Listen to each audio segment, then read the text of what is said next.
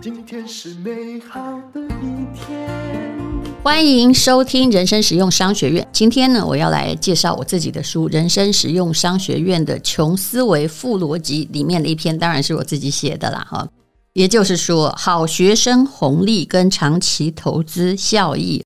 其实每次我跟我的好朋友黄大米他问我什么，我都会告诉他，其实我不太在意短期的利润，我在意的是长期会怎么样哦。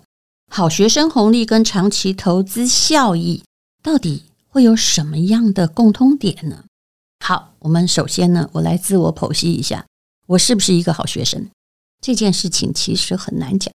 用成绩来说，你一定会觉得，哎，我念的学校都很好啊，考第一志愿也总是上啊，大多数的时候我都算是好学生。但是啊，如果要整体评估，我肯定不是。比如说，我从小就有一些上课的毛病，没有办法集中注意力听讲，呃，也会打岔老师，因为只要我觉得不对，我就会举手哈。其实这是很伤脑筋的。那么听老师讲课，老师讲着讲着，我就会飘出去了，感觉我是一片云这样子。那么那个时代还好啊，并没有发生什么什么各种鉴定啊。我们那个时代，如果什么雅斯伯格啊，或者是呃你个性上过动啊，其实诊断不出来，因为没有人在诊断。你只会被处罚而已，所以呢，这当然是我一个问题哦。那我可能就不会被老师视为好学生，但是我已经发现了一个社会上的规则，也就是如果啊你成绩好，你就会被纵容。比如说初中一年级的时候，有个体育老师，因为我的体育都不及格哦，然后我那时候也不知道为什么，真的很白痴。人家呢都穿着白色球鞋，我偏偏喜欢一双红色球鞋啊！那你知道，你要是表现得跟别人不一样，或者是做体操的时候动作比较慢，你穿红色球鞋就会被看得很清楚，老师就觉得你偷懒。所以呢，我初中第一年级就第一个学期就被当掉了，不及格。其实我每天都在担心体育不及格怎么办呢？其实当时是真的都靠天赋，没有觉得体育也是需要练习。当时你跟我讲说：“哎呀，你过了四十年之后可能会参加马拉松，跑四十二公里。”我一定会觉得你在说什么笑话呀？但是后来呢，我老师看不过去，因为说真的，我导师很疼我，我到现在非常感激他，他对我是很纵容的。他就跑去跟体育老师说：“哎呀，这个同学成绩非常好啊。”他常常代表我们学校参加各种国语文比赛，就是体育不及格，所以呢，他都拿不到奖学金。哎，总而言之呢，这一关说啊，所以我要悄悄告诉你，我也相信关说的力量，只是我不太喜欢去做什么民意代表。一关说之后，我就从地狱到了天堂。上体育课的时候，老师竟然笑嘻嘻的过来，牵着我的手说：“哎呀，原来你成绩这么好，就是因为体育不行，没拿到奖学金。你告诉我嘛。”他的意思是说，他不想当罪人。后来他又听说，哎，算一算，我爸是他以前高中的英文老师，他就更和颜悦色。所以不管我以后体育啊有没有考及格，跳高有没有跳过六十公分，我以前连六十公分都跳不上啊。那当然跟人小也有关系了哈，个子实在不高，腿也不长嘛。可是后来至少老师都会给我八十分以上，所以我都领得到奖学金啊。所以这叫什么呢？这叫好学生红利啊。第二呢，叫做这跟今天主题无关，但是也要讲人脉很重要。我不是要教你厚黑学，可是呢，这是一个了解现实社会的过程呢。所以我真的不是乖乖牌，常常对于师长啊，包括爸妈的教训阳奉阴违，因为有时候会被处罚嘛。所以呢。我表面上没意见哦，你会看我纹风不动，可是心里不是这么想。就好，没关系，你说东嘛，我也不反对，但我会走西。长大之后，尤其在社会压力下，我也不太公开表示反对意见。你看，我从来不发表政治意见，但这不代表我没有政治意识，因为我在做好学生，这是一种俗辣、政治正确、不会惹祸的选择。因为传统教育有一个致命的关键点被我抓到了。就大部分人认为哦，就不管你怎么想哦，你知道不是的。可是啊，大人就这样，他觉得你念的学校好，成绩好，就表示你很聪明，你就不需要证明自己的聪明。请问是念好学校费力，还是努力去证明我真的很好？但是我念的学校不好，只是因为我不用功，就这样而已。你觉得证明哪一个比较省力？答案就是念的学校好，别人就以为你聪明。因为这个世界，没有空了解你，就是用很粗糙的分类标签来标注你。其实呢，学校考得好啊，这不代表你聪明，但是至少人家不会质疑你不聪明。这些选择的确很势利，我把它叫做好学生法则。那么，怎么会跟长期效益扯上边呢？嗯，其实长期效益是这个样子的：你总要有一些东西，有一些经济资源，就不必证明你是这个社会上的弱者。那刚开始我是写作的嘛，其实我那时候当社会上的经济弱者，倒是当得蛮甘愿。为什么？因为年轻嘛，没钱有什么关系？而且我都吃得少，吃得饱就好。何况当时我的确兼了好几个差，也到广告部去工作，我可以用我的文字来赚钱呐、好学生法则，事实上呢是有投报率的，这个投报率就是长期的投报率哦。就目前为止啊，我也很高兴。整个青少年时期，我的确也把书念得不错，学校也读得不错。后来啊，就是你减少很多必须证明自己很聪明的机会啊。就算有时候我是个笨蛋，别人也认为我的确都会啊。万事万物都是投资，这个观念很重要。这是来自于日本知名的财经作家，也就是。重要的金融投资长的奥野一成，他写了一本书啊，请大家 Google 一下。那他的意思就是说，用你的机会成本讲那么高深没有用，就是你的时间呐，来选择一件事做，就是一个投资的行为。那么奥野一成举的例子就是一个学生参加桌球社，下课花很多时间练习，最后赢得比赛。其实这是一个投资行为，不只对桌球本身。可能呢，这个奖项也会影响到别人对你的观感，影响到你的人际关系，还有未来。那么这样我就要问你了：如果你是个学生呢，你想要拿你的时间去麦当劳打工，还是练你的专长呢？当然，如果用长期主义来看，你是不是不应该只是？当然，麦当劳打工也有它的好处了。但如果你用来投资自己，是不是一个比较长期的策略呢？一定是的嘛。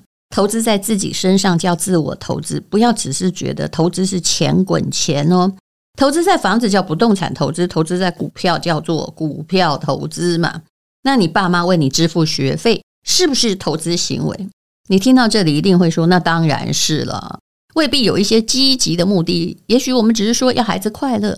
可是我们帮他付学费，难道不是投资行为吗？在这里就说明了，不是一定回报了财富才叫做投资。投资都有风险，但不一定有正面的回报。长期主义，好学生红利，当然投机取巧，但是是一件好事。也就是，请问，如果有两个人你要投资，你要投资一项的好学生，还是一个表现不一定，有时候第一名，有时候最后一名的人？答案一定是前者嘛，尤其是以金融来说，复利是长长的列车，你要让它保持平稳的速度，而且，一旦上车，你不要随便下车，因为第二班车不知道会不会来。你会说，哎，我人生实用商学院听久了，这就是巴菲特的雪球定律啊。巴菲特说，人生就像滚雪球，要有够长、够平稳的坡道，还有够湿的雪，这应该叫做。巴菲特的第一性原理吧，就是啊，不要让它掉下那个山崖，宁可慢慢滚动，不是吗？我接触到这个理论的时候，已经超过四十岁了。我常在想，我早点知道，有人告诉我，我的雪球一定滚得好大好大好大的。但是四十岁也还来得及，不然之前啊，我都在那里盲目的乱投资，别人叫我投什么就投什么。后来才来怪说：“哎呀，别人根本是股渣，不是股神。”这其实是没有用。巴菲特是一个好学生的股票哦。如果股票真的有名牌的话，我当然没有收巴菲特的广告费，他也不会付给我。长长的接近半世纪以来，他一向是个好学生，他的绩效是平均的美好，不会暴起，也不会暴落，他也会跟着大环境的不好而跌，但是，哎，他总是能活过来。十年的平均报酬率，每年算起来也有个十八二十趴的，就算到了现代。那我第一次买巴菲特想要买的时候是二零一二年，那时候啊，波克下的 A 股是十三万美金。你会说好贵啊，算起来一股将近四百万台币，对不对？啊，我当时就这么想，就没下手。其实股票能不能投跟它的股价没关系啊，那就是少的你就会买多一点嘛，哈。那当时我投了一个就死得很惨啊，因为我觉得那个比较便宜啊，就没想到它可能二十块还变成两块，我应该是在十块卖的，我们就不要说那个股票了。后来我真正买波克夏的股票的时候。它的股价已经是四十万美金一股哦，就从我刚开始想买，你看人都行动力有这么的薄弱，后来变成四十万，四十万多少钱？就一千两百万。我当时买了两股哦，你看看，如果我当时可以买两股二十六万的，哇，我现在就有，在我真正买的时候我就有八十万美金哦，嗯，巴菲特呢，啊，他的指数就是年均复利几乎可以达到两成呢。但是我后来买了，我就知道说，哎呀，这个与其悼念之前的股价，不如现在就上车。那你知道我现在的养老股票值多少钱？我四十万买的，其实大概是二零就疫情间我才真正的下手。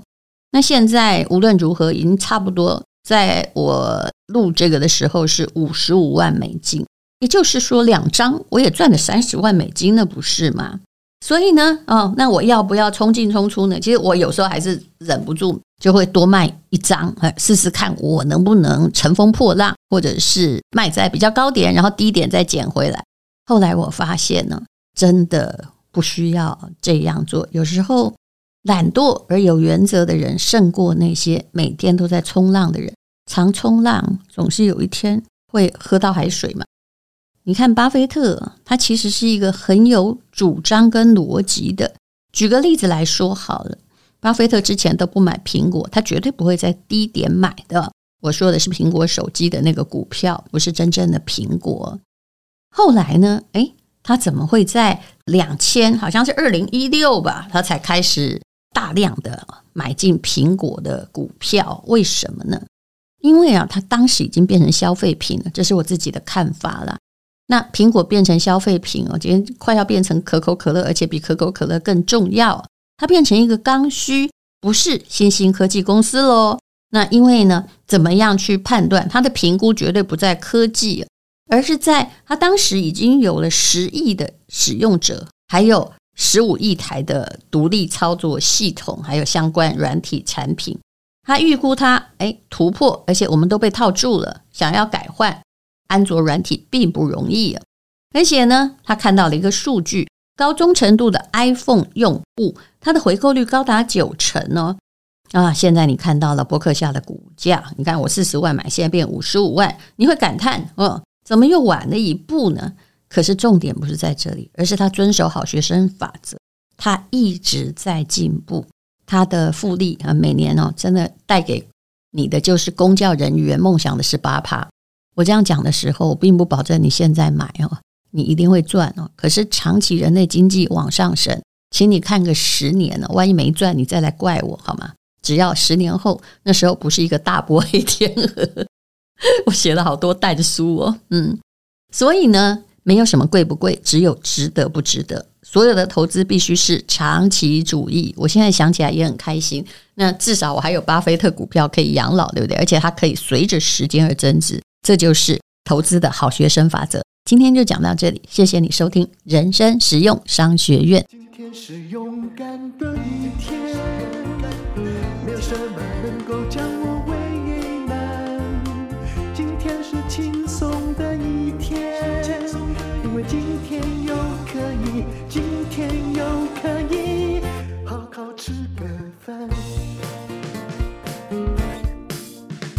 做我爱做的事。唱我爱唱的歌，吃我想吃的饭，尽量过得。简单，做我爱做的事，唱我爱唱的歌，吃我想吃的饭，尽量过得简单，尽量过得简单。